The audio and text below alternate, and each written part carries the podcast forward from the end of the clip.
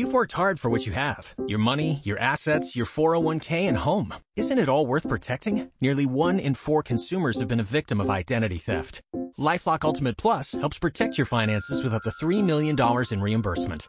LifeLock alerts you to identity threats you might miss. And if your identity is stolen, your dedicated US-based restoration specialist will work to fix it. Let LifeLock help protect what you've worked so hard for. Save 25% off your first year on LifeLock Ultimate Plus at LifeLock.com slash aware. Terms apply.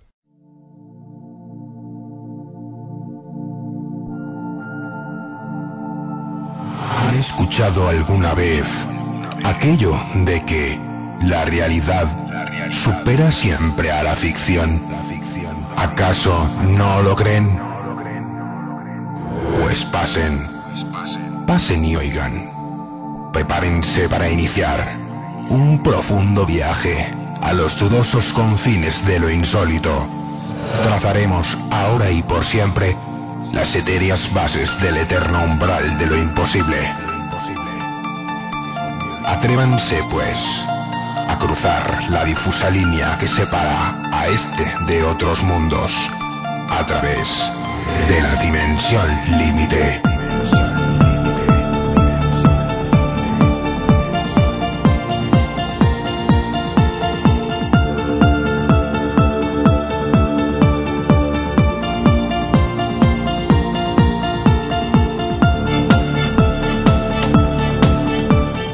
Hola, ¿qué tal? Bienvenidos, bienvenidas a una nueva edición de Expediente.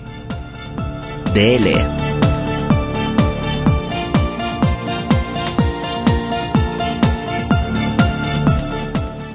Aquí estamos, aquí nos encontramos en una nueva edición eh, que creo que os va a gustar a unos y a disgustar a otros.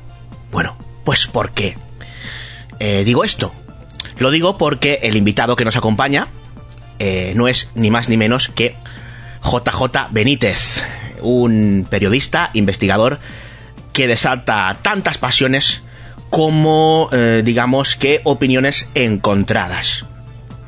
Juanjo Benítez ha publicado recientemente un libro que es una pasada, yo lo recomiendo desde aquí, se llama Mis Primos, es la segunda parte de una extensa saga que se va a componer de varios libros. Lo vais a escuchar en la entrevista que voy a ofreceros a continuación. Empezó con Solo para tus ojos, continúa con mis primos y, eh, bueno, pues se extenderá durante los próximos años con centenares, y habéis oído bien, centenares de casos ovni. Juanjo Benítez vuelve a las carreteras, va a explicar eh, cómo y por qué en la entrevista. Una entrevista que hemos intentado eh, he intentado que no sea más de lo mismo.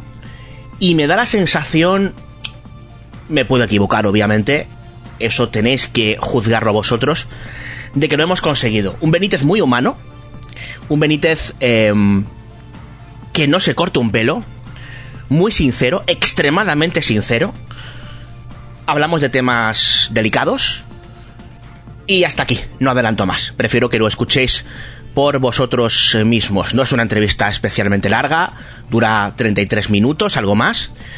Y insisto que a los que mm, tenéis cierto apego a Juanjo Benítez, así como a aquellos que le criticáis, eh, escuchadla, de verdad.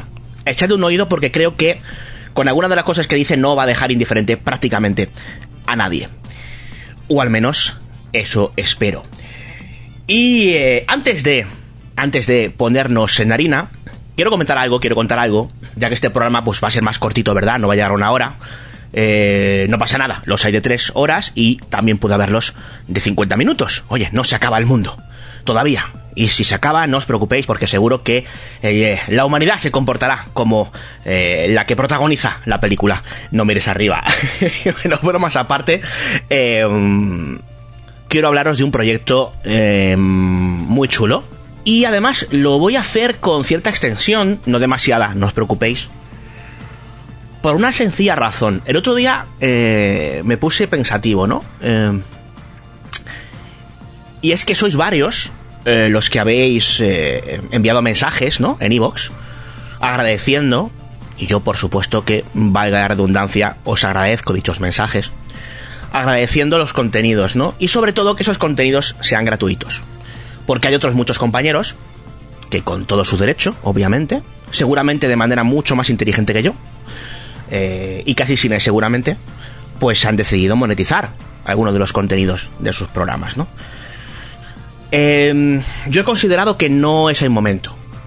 No sé si llegará ese momento, tengo serias dudas, al, menos en lo que respecta a este formato, pero no ha llegado ese momento y no va a hacerlo a corto plazo, ya os lo digo. ¿Por qué os cuento esto?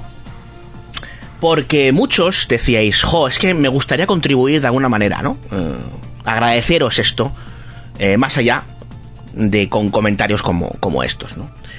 Obviamente yo no voy a pediros absolutamente nada. Ya me conocéis, son muchos años.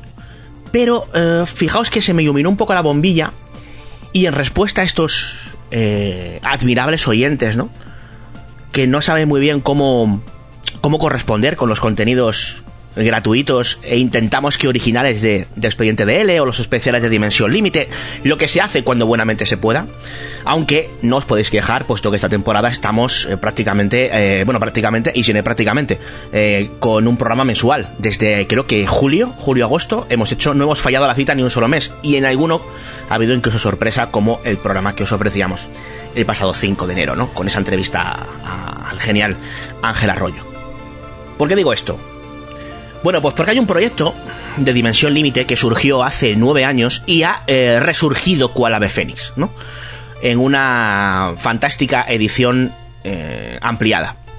Se trata de un libro que imagino que la mayoría de oyentes de Dimensión Límite ya conoce porque hemos hablado de él en numerosas ocasiones y han sonado la promo eh, de ese libro ha sonado de forma reiterada en el, en el programa que se llama Hay otros mundos pero están en este Em, es un libro coral, tenía 40 autores, ahora tiene 42.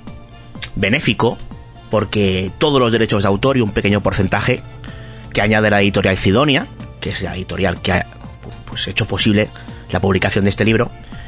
Es decir, el 15% de lo que se recauda va íntegramente para el Fondo de Emergencias de Médicos Sin Fronteras.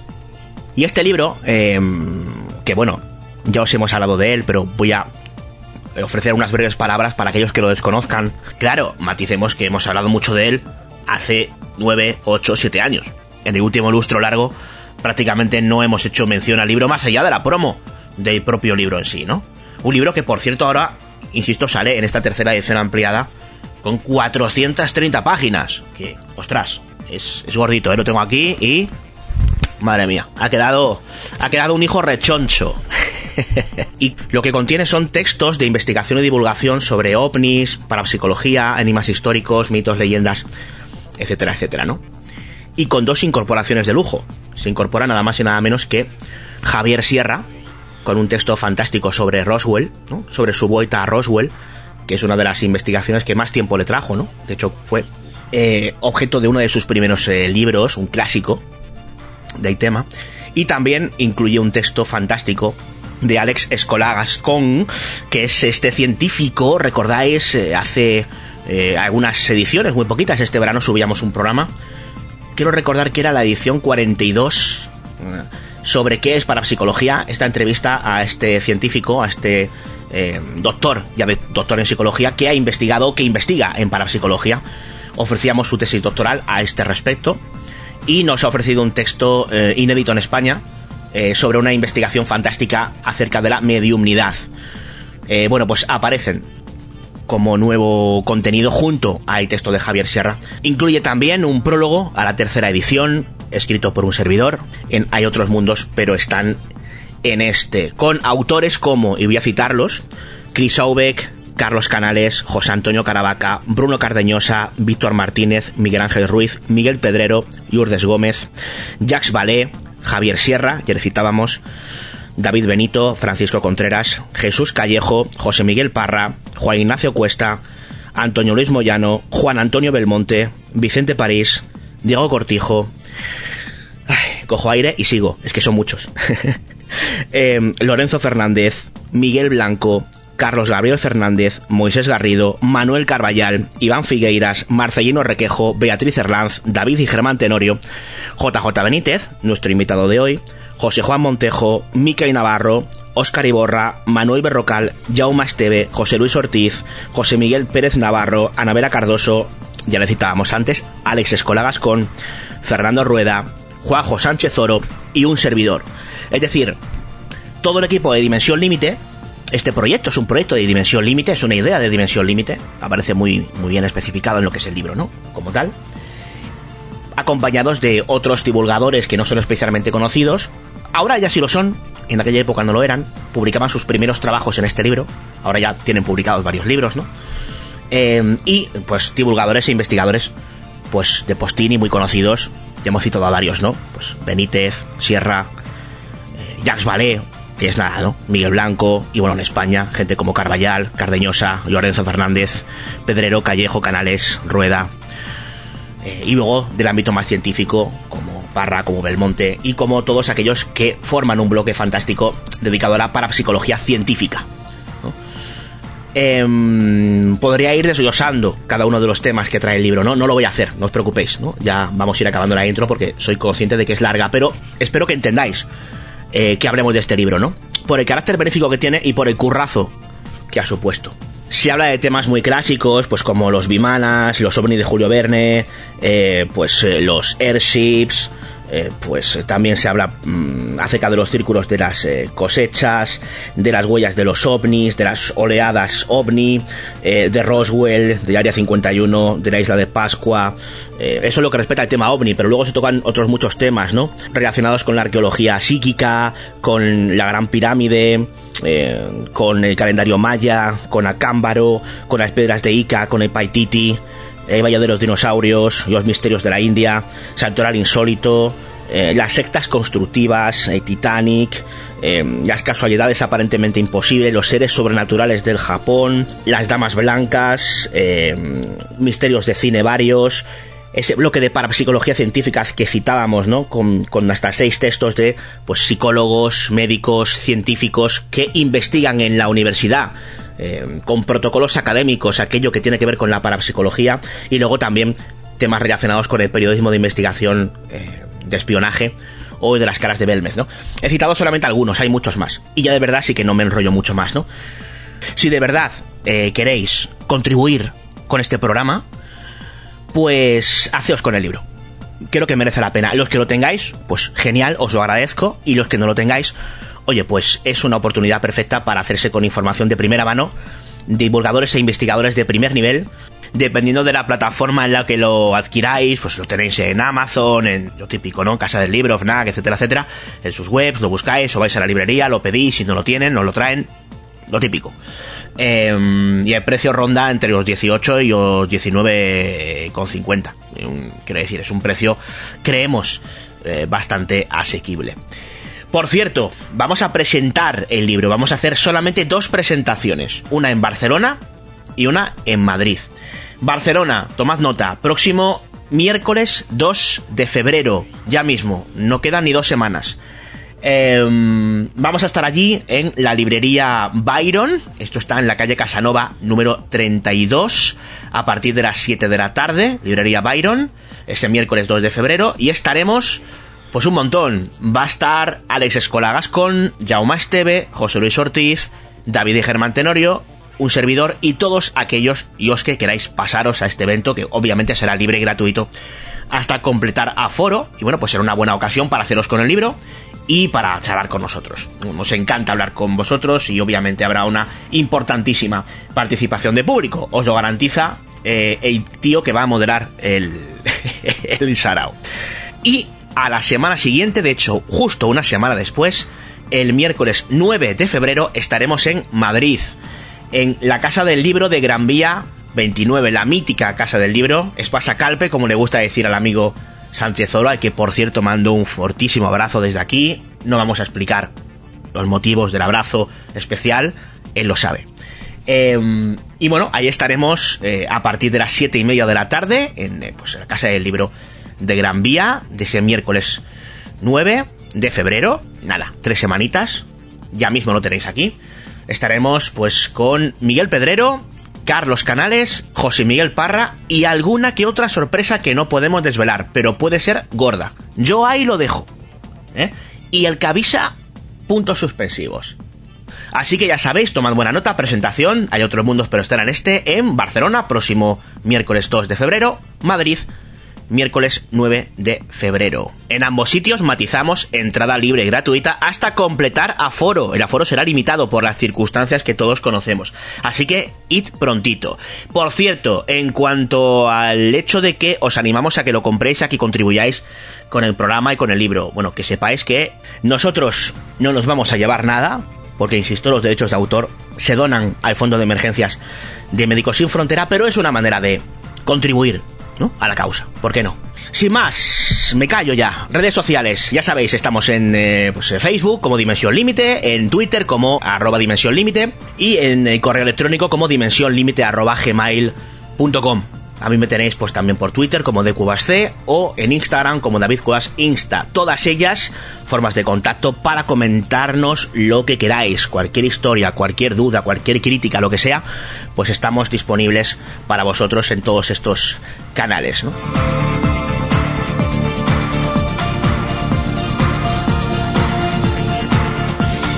Os dejamos, ahora sí que sí, después de esta amplia intro, con JJ Benítez. Insisto, una de las entrevistas más sinceras y personales que yo le he oído. No se ha cortado un pelo. Mm, habla sin pelos en la lengua. Valga la peluda redundancia. Em, dedica varias palabras a alguno de sus detractores, con nombre y apellidos. No sé, me ha gustado esta entrevista. Y no porque la haya hecho yo, eh, cuidado, sino por las palabras del entrevistado, que aquí en mérito máximo lo tiene, obviamente, el entrevistado. Sin más, me despido humildemente de vosotros hasta el próximo expediente de L. Os dejamos con unos consejitos, con algo de música y con el gran JJ Benítez. Hasta la próxima. Hay otros mundos, pero están en este.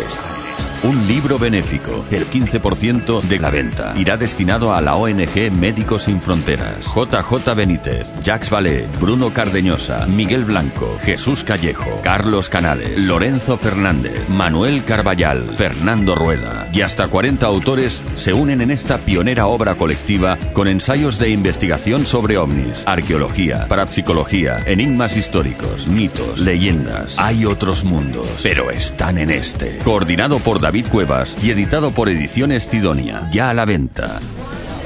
Chicas, tenéis tan mal aspecto como yo. Ah, problemas amorosos. ¿Ah? ¿Es obvio? Genial. Oye, dejad que os haga una pregunta. Como mujeres, ¿os parece que todos los hombres son obsesivos? Absolutamente. Sin duda. En cuanto le está por algo. Normalmente por algo estúpido e inútil. Ah, Como el fútbol O o los ovnis. Oh, entonces no paran de pensar en ello. Hasta que no les queda ni un minuto libre para nada. Sí, pero luego lo utilizan como Oh, excusa. siempre que les conviene.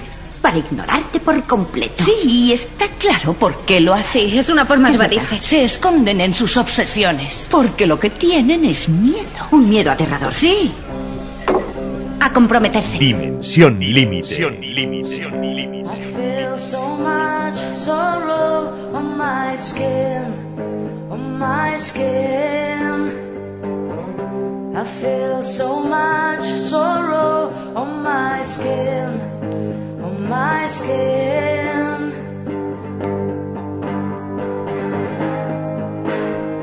With everybody gone, don't you get sick alone?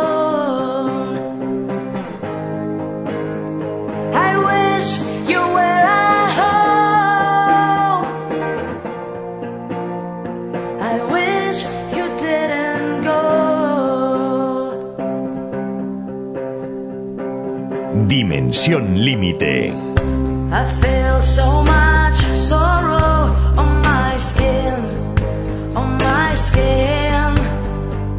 Bueno, pues ya lo decíamos, aquí estamos con eh, Juanjo Benítez, eh, un placer, hace muchos años que no coincidimos en una, en una de estas, así que aquí estamos eh, otra vez Juanjo. La primera pregunta que te hago y muchos oyentes seguro que se lo preguntan es, Juanjo, ¿cómo estás? ¿Cómo te encuentras? Bueno, pues estoy poco a poco saliendo del, del túnel. Han sido ocho meses, casi nueve, muy oscuros, muy difíciles.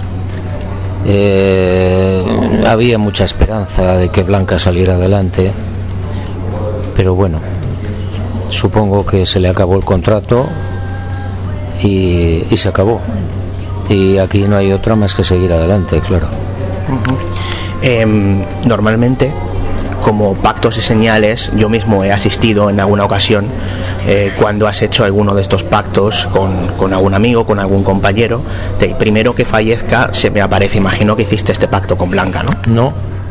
Ah, no. No, no lo hice porque, verás, cuando la enfermedad empezó a tener ya, el cáncer empezó a tener ya mm, una, una cara muy oscura y muy difícil, yo intenté hablar con ella sobre la muerte, ya habíamos hablado antes muchas veces, y ella me había acompañado en algunas investigaciones, ¿no? Y, y no quiso, no, le, le daba mucho miedo y no quiso que habláramos sobre la muerte. Entonces, bueno, eché marcha atrás y, y no volví a plantear el tema. Pese a ello, ¿has tenido algo que tú interpretas como una señal de Sí. Blanca? Sí, sí. Yo he tenido una y bueno, otras personas, eh, mis hijos y vecinos han tenido otras señales que para mí son más importantes que la mía. Em, Juanjo, hablamos, obviamente hablamos del fallecimiento de, de Blanca. Em, ¿Cómo se sale de una circunstancia como esta? Pues es realmente complicado. Teniendo en cuenta el enorme apego que, que- que- que tenías hacia ella o que ella tenía hacia ti, claro. Sí, claro, llevábamos casi 40 años juntos. Es muy difícil, ¿eh? es muy no, no hay consejos para esta situación, ¿no? Eh, mm, eh, primero depende de la forma de morir de la persona y de la situación, de las circunstancias. Son muy importantes también. En mi caso, pues eh, tuve que agarrarme a, lo más sagrado que pueda tener el ser humano y decir, bueno, aquí hay dos opciones. O me suicido o sigo adelante. Entonces, como yo en mis parámetros no entra el suicidio para nada, pues no he tenido más remedio que seguir adelante. Con el problema añadido de que yo soy mm, o estoy muy desamparado, porque ella se ocupaba absolutamente de todo de todo el trabajo sucio, de la logística, de los bancos, de la casa, de todo. Y yo he tenido un poco que ponerme al día con toda esa historia, que para mí ha sido complejo, complicado. No lo más importante, lo más importante es la soledad, ¿no? Y cómo llega un momento en que a las 8 de la noche eh, has terminado lo que tenías que hacer y, y se te cae la casa encima, porque estás solo no tienes a nadie, ¿no? Y esa persona que está, ha estado contigo casi 40 años no está o está en otro plano, ¿eh? en otra situación que yo lo, yo la siento en muchas ocasiones, ¿eh? la siento muy cerca. Pero bueno, mm, soy humano y, y tengo que salir adelante y tengo que enfrentarme a los problemas y no hay otra solución, es decir, todos los días intentar como sea pues afrontar las situaciones y, y superarlas. ¿Te mantienes ocupado? sí desde las 6 de la mañana. Es lo que me está salvando no es decir yo me dedico a escribir. Ahora he empezado las investigaciones bueno ahora hace unos meses empecé otra vez las investigaciones primero por España a ver cómo reaccionaba yo y si era capaz y bueno, pues a ver si dentro de un tiempo ya sigo por el resto del mundo. En principio, bien, he reaccionado bien. Mm, Me falta una mano, me faltan los pies, porque realmente pues eh, está solo, ¿no? Y- Pero bueno, ¿Qué tipo de investigaciones está llevando a cabo Juanjo? ovni, fenómeno ovni y vida después de la muerte. O sea, se puede decir que Juanjo Benítez continúa en las carreteras. Sí, sí, bueno, desde hace tres o cuatro meses. Ujú. Em, cerrando un poco este capítulo de pactos, acabo de acordarme que hiciste ese pacto con Ignacio de Arnaude. De Arnaude nos dejó hace algunos años. ¿Tuviste alguna señal suya? ¿Con? Ignacio de Arnaude. Ah, sí, sí, sí, muy interesante además. Mira, yo me acuerdo en Sevilla fue, en una presentación de un libro, Sí. no recuerdo cuál, estaba Ignacio y en la cena nos pusimos a hablar del tema de la muerte, no sé qué y tal, hicimos el pacto. Sí, sí, yo- y estaba yo presente. Estabas tú y estaba Moisés Garrido. Moisés Garrido, sí, efectivamente. y no sé quién más. Bueno, entonces quedamos que el que se fuera, el que se quedaba, tenía que recibir algo relacionado con humo, Ajá. Como no podía ser de otra manera, claro. Ignacio de Arnaude y Humo van intrínsecamente unidos, ¿no? Y entonces, cuando muere Ignacio, yo reci- bueno, Blanca recibe en su teléfono móvil una fotografía de ¿cómo se llama? del de Gerena que murió también. Ma- Joaquín Mateos Nogales. Joaquín Mateo Nogales. Sí. Recibe una fotografía en la que se le ve con envuelto en una bandera de humo. Ah, sí, sí, sí, sí. Sí. Entonces yo lo tomé como una señal. Somos muchos los que tenemos fotografías con esa bandera, con esa mítica bandera de humo, ¿no? De Joaquín Mateo, uno de los protagonistas, por cierto, de, de- de- de mis primos, ¿no? De este último libro. Juanjo, ¿quiénes son tus primos? Pues, pues tus primos. son los mismos. A ver si somos familia, yo no lo sabía, Juanjo. Sí, bueno, yo, es una forma medio en broma de, de definir a estos seres, a estas civilizaciones no humanas, ¿no? Eh, bueno, mm, entre nosotros pues a veces hablamos, ¿no? Oye, tus primos, no sé qué. Y sí, a mí me gustó la expresión y se quedó con mis primos, ¿no?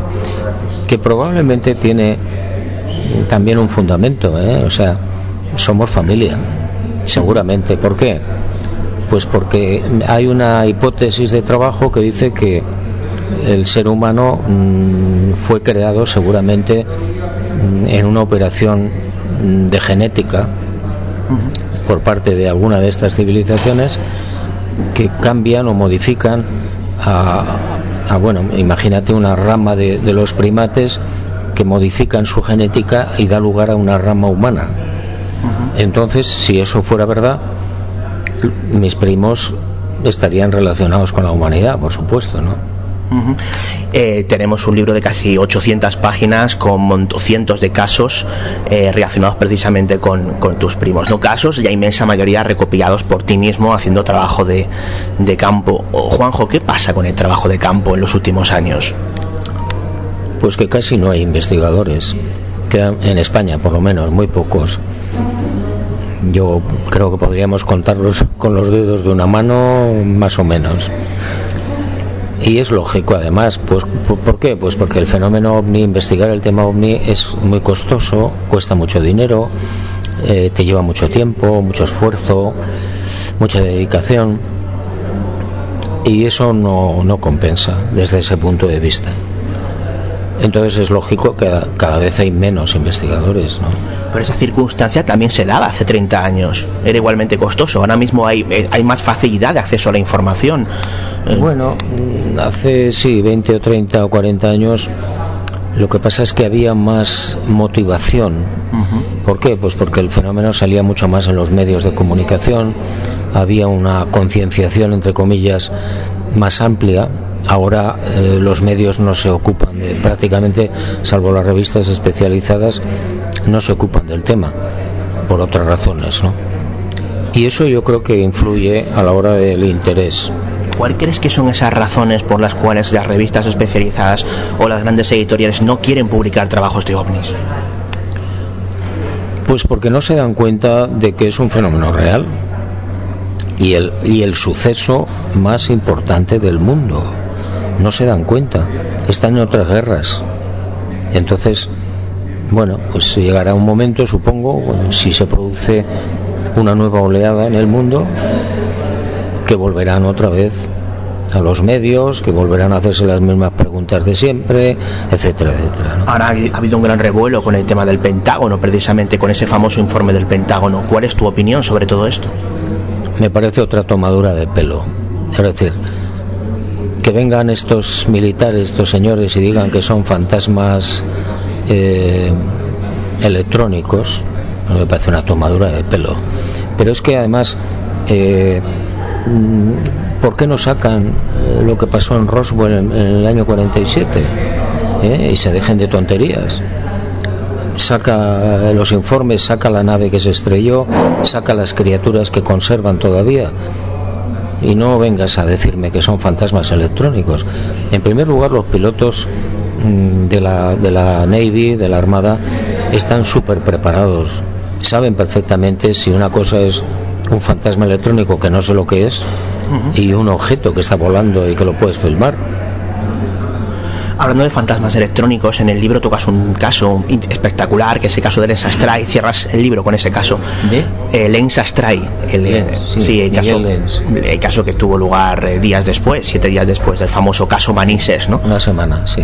Yo mismo recopilé información eh, de un, eh, un general, eh, un general que respondiera a siglas de JA, que estuvo trabajando en el Departamento de Guerra Electrónica del Ejército del Aire a finales de los 80, y él contaba que el, el fenómeno de las voces que escucha Lens Astray, esas voces de niño que decían hola, hola, ¿cómo estás?, habían sido una perturbación eh, por parte de los americanos de, de guerra electrónica. En un Hércules 130 habían introducido una señal parásita por mediación de una cinta y había... ¿Cuál es tu opinión sobre esto, Juan? No, por, por una razón muy simple, que te lo explica el propio Miguel, ¿eh? el piloto. Él desconecta los dos canales de guardia. Cuando va volando y le entran las voces, piensa que es una broma o alguien que se ha colado en un barco. Entonces desconecta un canal de guardia y el segundo canal de guardia.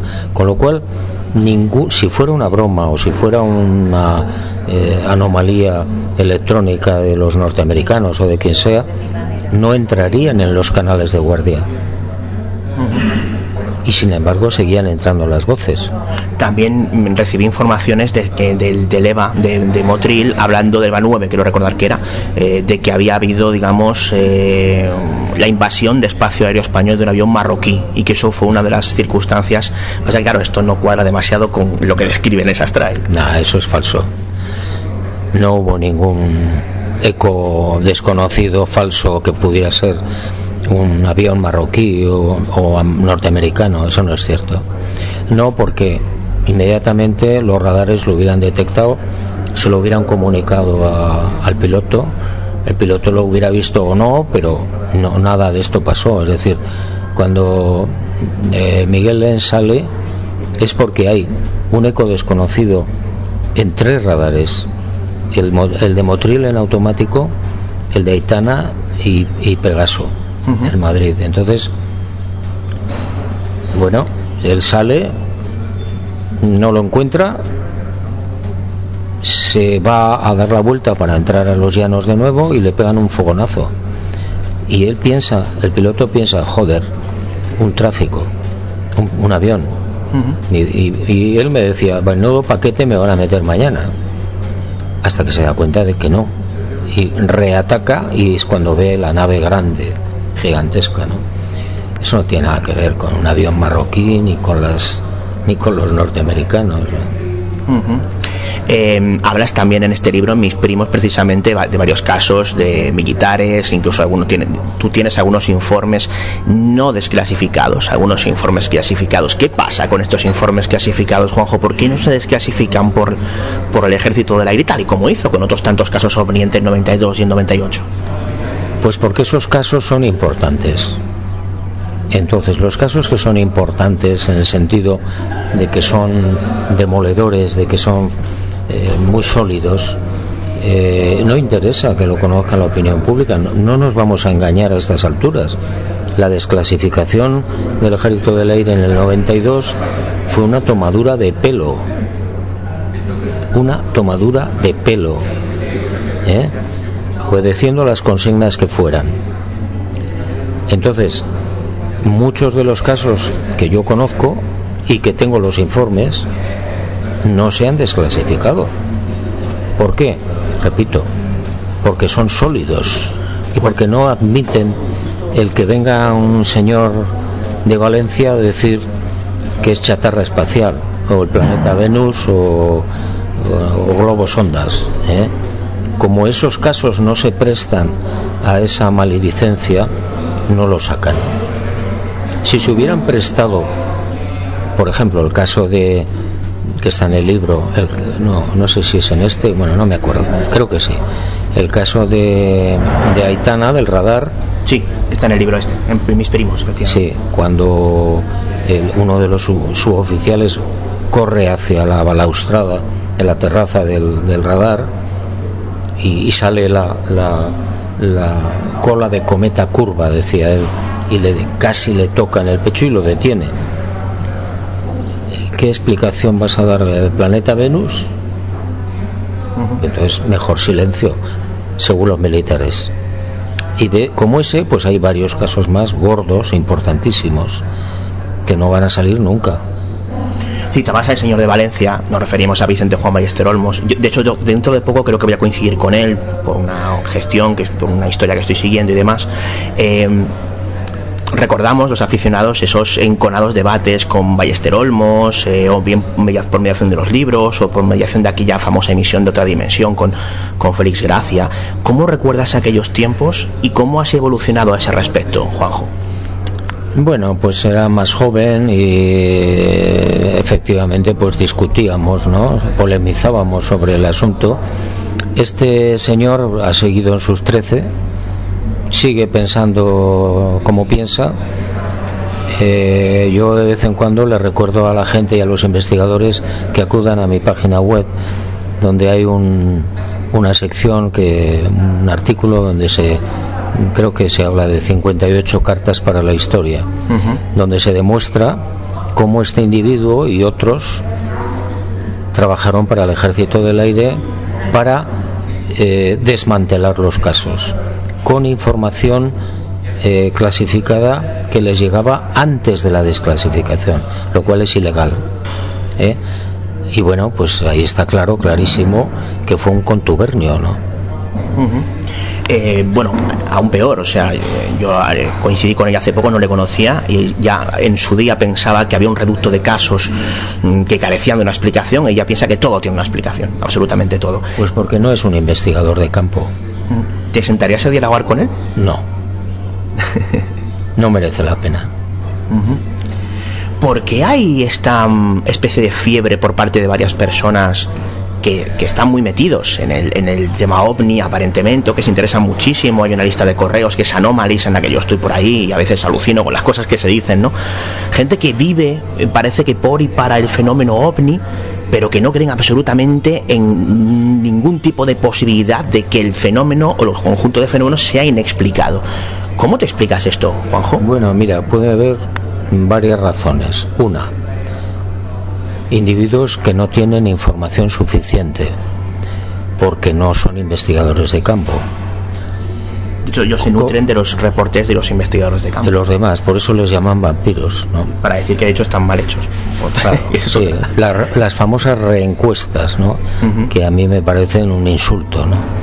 Eh, segundo, eh, bueno, primero porque no tienen suficiente información, como te digo, cosa que dudo, porque aunque no salgan al campo a investigar, pero hay muchos eh, medios, libros, revistas que te pueden ayudar, ¿no?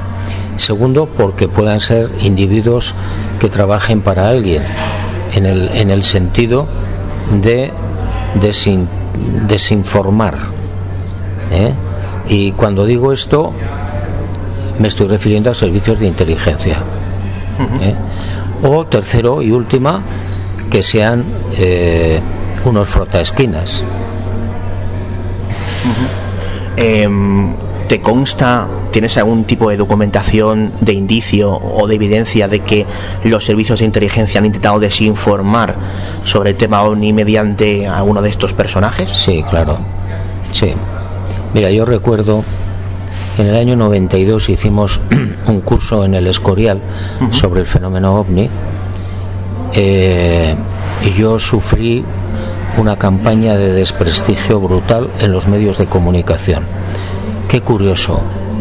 A los pocos meses, eh, un par de años, los tipos que habían desarrollado esa campaña eh, de desprestigio en la prensa fueron nombrados directores de los museos de las ciencias en España. Qué casualidad. ¿Y tú no crees en las casualidades? No, yo no creo en la casualidad hace mucho tiempo. Sí. Entonces, claro, eh, lo lógico es que pienses, bueno, ¿cómo es posible que este individuo y este aquel que me han atacado brutalmente por ese curso en el Escorial, al poco sean nombrados director del Museo de las Ciencias de Valencia, director del Museo de las Ciencias de La Coruña, director del Museo de las Ciencias de San Sebastián? Qué raro, ¿no? Oye, Juanjo, ¿a ti cómo te afectan las críticas? Porque las hay muy feroces, incluso algunas de compañeros, digamos, eh, metidos en la divulgación de, de cuestiones relacionadas con anomalías. Bueno, las críticas normalmente depende de quién las formule, ¿no? Normalmente las personas mal informadas suelen ser los más venenosos. ¿eh? Y son gente que no se ha preocupado de preguntarme a mí, oye, tal cosa. No, no, se lanzan a la piscina, te insultan, te menosprecian, etcétera, etcétera. Pero son gente que tiene muy poco nivel. ¿eh? Yo entonces mm, normalmente ni me molesto en contestar. Y cuando son personas que pueden llegar a tener cierto nivel, según tu punto de vista, ¿cómo te afecta eso, Juanjo? Porque ha habido de todo. Bueno, normalmente una persona que tiene cierto nivel procura estar bien informada. Si no, no se lanza a insultar a la gente. ¿eh? Primero te tienes que informar bien, de forma seria y rigurosa. Y normalmente cuando la gente se informa de esta manera, es muy difícil, es muy difícil que te hagan una crítica destructiva, muy difícil.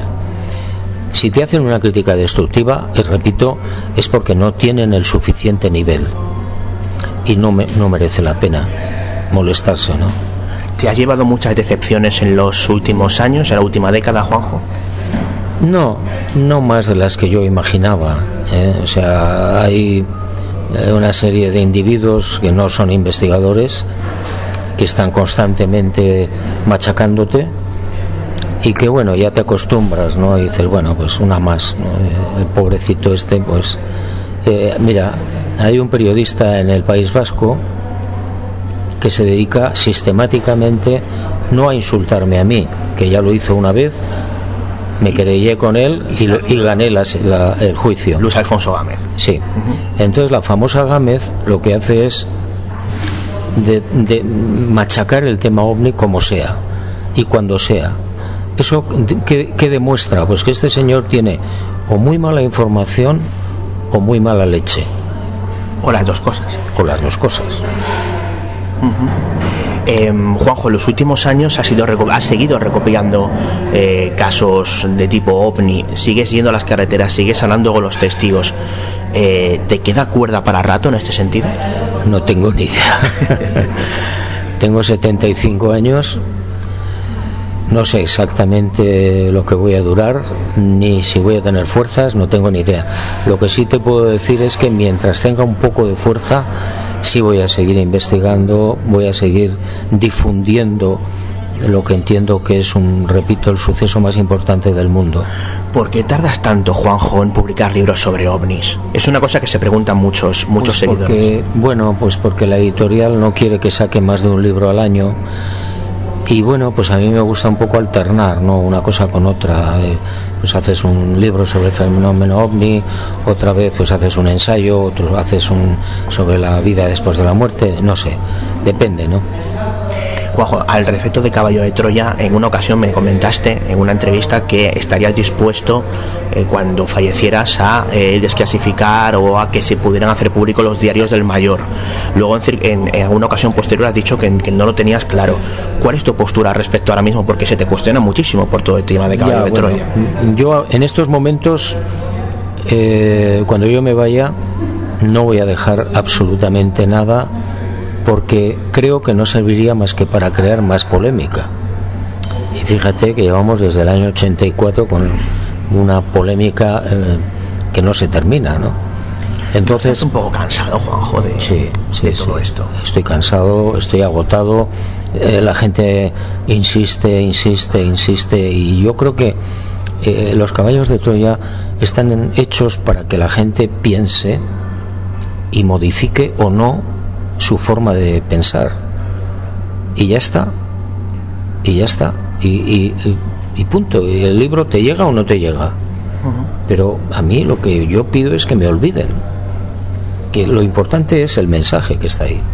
Claro, pero algunos de ellos aprovechan el hecho de que, o utilizan el hecho de que eres periodista, de que has comentado varias veces que esto mm, no deja de ser un ensayo novelado con una documentación real detrás y aprovechan eso precisamente para criticarte. No, yo nunca he dicho eso. Yo jamás he dicho que fuera una novela o un ensayo novelado.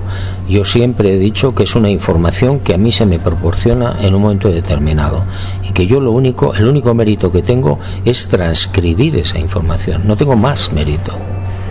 Y no, no habría posibilidad de poder para callar voces, quiero decir. Sabes que a mí lo que me interesa sobre todo ese tema ovni, Juanjo, pero hay mucha gente que escucha esto y que se pregunta, ¿no? Para Es- callar voces. Es que me da igual lo que diga la gente, me da exactamente lo mismo y no quiero apagar más fuegos. La información está ahí y punto. Yo sé que hay gente que, que me critica, que me, bueno, que hablábamos antes, ¿no? De, de, de que no tienen la suficiente información y muy mala leche. ¿eh? Hay un señor en la revista Más Allá que lleva cuatro o cinco artículos que me pone a parir. Antonio Luis Moyano. Sí. Bueno, y todo yo, fíjate, creo que procede de un hecho que no conoce la gente. Yo durante un año entero o más estuve conversando con Jordán Peña regularmente. Me iba a su casa y le, le- le preguntaba y le preguntaba y tal. Eso está recogido en el hombre, el hombre que susurraba los humildes. Hay un bloque completo solamente sobre que, que, Bueno. que desgranas esas entrevistas. Pues este hombre, el tal Moyano, se va a verle a Jordán Peña y me dice, después me dice, oye, yo creo que este hombre dice la verdad. Y yo le dije, no, este señor es un mentiroso patológico, Jordán Peña. A partir de ahí, no sé por qué, yo empecé a recibir toda clase de críticas de este, de este señor, ¿no? Bueno, me parece de un nivel muy bajito, ¿eh? porque lo que no puedes hacer es decir cosas como la última que he dicho en la revista sobre Caballo de Troya, ¿no? De mayor y demás. En qué están basados. Pero es que estás hablando sin conocimiento. Y lo menos que puede hacer un colaborador es preguntar. Y él no te ha preguntado. A mí jamás. Jamás. Después de aquel- aquella conversación sobre Jordán Peña, de hace ya un montón de años, no he vuelto a saber nada de este señor, ¿no? Para nada. Eh, no sé si estás al tanto de la investigación que sacamos adelante Carvallal y yo sobre Xavier C. con la implicación de Antonio Rivera. No sé si has leído algo al respecto. No me acuerdo, vamos. ¿Cuál es tu opinión sobre Antonio Rivera como investigador ovni eh, o sobre la honestidad pues, de Antonio Rivera era el mayor plagiador de libros y revistas que yo he conocido. Ostras, esa es gorda, ¿eh, Juanjo? Muy gorda, sí, pero así es. Es decir, si tú lees la obra del señor Rivera, te darás cuenta de que casi todo lo que escribe, no todo, casi todo, está copiado. En el caso de Xavier C, localizamos a, este, a esta persona, a este presunto abducido por seres intraterrestres, lo recordarás porque salió la Flying Saucer Review con las famosas fotos de, de las manos, de las garras y demás, Sí, me mediados de los 80, y lo que este hombre nos contaba es que era un caso falso que había inventado, mm, digamos, pagado por Antonio Rivera. Pues no me extrañaría nada. Bueno, el señor Rivera eh, al final de sus días me pidió perdón públicamente y yo le dije una cosa muy sencilla, muy simple. Le dije, ¿y cómo reparas todo el daño que me has hecho? ¿Te afectó lo que te hizo Antonio Rivera? Hombre, me afectó porque yo pensé que era amigo mío y que antes de hacer una cosa así tienes que preguntar. Te refieres a la usurpación de cinco libros que ibas a escribir sobre humo con él, ¿no? A eso y, y lo de y lo de que yo había copiado el libro La revelación de Urantia. Sí, este libro de ni caballos ni troyanos, ¿no? con Biorlegui. Sí. Eh, me decepcionó muchísimo y digo, bueno, pues de acuerdo, no, que, no volví a saber nada de él, no quise saber nada de él, porque me pareció una persona mm, muy poco digna, ¿eh? muy poco digna. Eh, si tú eres, o se supone que eres amigo de alguien, primero tienes que informarte bien, volvemos siempre a lo mismo, tienes que saber qué es lo que hay y lo que no hay. Juanjo, eh, hablamos antes de los investigadores de campo, hay poquitos. Eh, ¿Qué les dirías a aquellos que no han dado el salto, que no se atreven para salir a las carreteras, seguir un poco tu ejemplo de recopilación de casos y a divulgación de los mismos? No sé, yo no soy quien para dar ya consejos a, a nadie. ¿no? Hombre, Juanjo, creo que eres el más adecuado a este respecto. Hombre. De hecho, a ti te van a hacer caso, a mí seguro que no. Yo, yo lo que les podría decir es que si verdaderamente les interesa el tema ovni y, y quieren investigarlo, que salgan a las carreteras. Es muy difícil, es complicado, económicamente es una ruina. Pero si les gusta el tema, si les interesa, que sigan. Pues lo estás arreglando. ¿Eh? no digo, lo estás arreglando diciendo que es una ruina, que es muy costoso. Sí, sí, no, es que hay que decir la verdad. no, sí, tienes razón, Carmen. Es decir, que no piensen que el fenómeno ovni eh, les va a reportar ningún beneficio económico. No es cierto. Eh, lo- lo- el beneficio que te pueda reportar, por ejemplo, en la publicación de, de libros o artículos o lo que sea, no cubres, No cubres nada. ni la décima parte de lo que te has podido gastar. Entonces, para seguir el tema ovni, primero te tiene que gustar. Tienes que estar, lo tienes que tener inyectado en vena.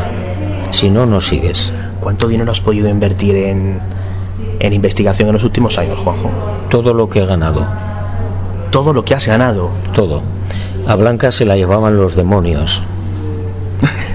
Porque, claro, ella veía, ella corría con los gastos de todo y sabía, ¿no? Y claro, cuando terminabas, cuando recibías algo de dinero de, de los libros y tal, ya estabas metido en nuevas investigaciones en Canadá y en no sé dónde, en la India. Juanjo, y ahora que Blanca no te controla, ¿Cómo? ahora que Blanca ya no te puede controlar, Pues ahora es peor. ahora es peor porque, bueno, trato de trato de, de ser comedido ¿no? y prudente, pero pero me, me puede no la investigación y entonces mm, tengo que ir a tal sitio, pum, me voy. Pero ¿tienes dinero para hacerlo? Pues no lo sé. Entonces, claro, al final pues Juanjo, nada, si necesitas compañía, aquí un grumete que se presta voluntario a acompañarte. Vale, muchas gracias. Sería un honor. Oye, pues Juanjo Benítez, eh, muchísimas gracias eh, por sacar este segundo volumen de lo que será una trilogía, ¿no? Tienes en mente. No, no, hay escritos. Están aquí. Que será la sería tercera parte, entiendo. Risas y, lágrimas, risas y lágrimas, la cuarta. Imposible, la quinta. Ostras. Eh, viaje a lo imposible, la sexta. Y al otro lado del viento, la séptima. Y yo de publicarlo en pack no os lo habéis planteado, ¿no? Lo ¿Eh? digo por no tener que esperar. Que yo de publicarlo en pack o algo así no lo habéis planteado, ¿no? Lo digo por no tener que esperar 10 años. Es la editorial. sí. No, yo no tengo nada que ver ya con eso. Bueno, pues Juanjo Benítez, muchísimas gracias una vez más. Muchas gracias. Degustando poco a poco el gran conflicto que es la vida. Fatigado de inventar. Claro que no quieres visitar rutinas aburridas. Añorando despegar. Demasiado tiempo dedicado a la melancolía. Su anatomía inunda esta ciudad. Dimensión límite.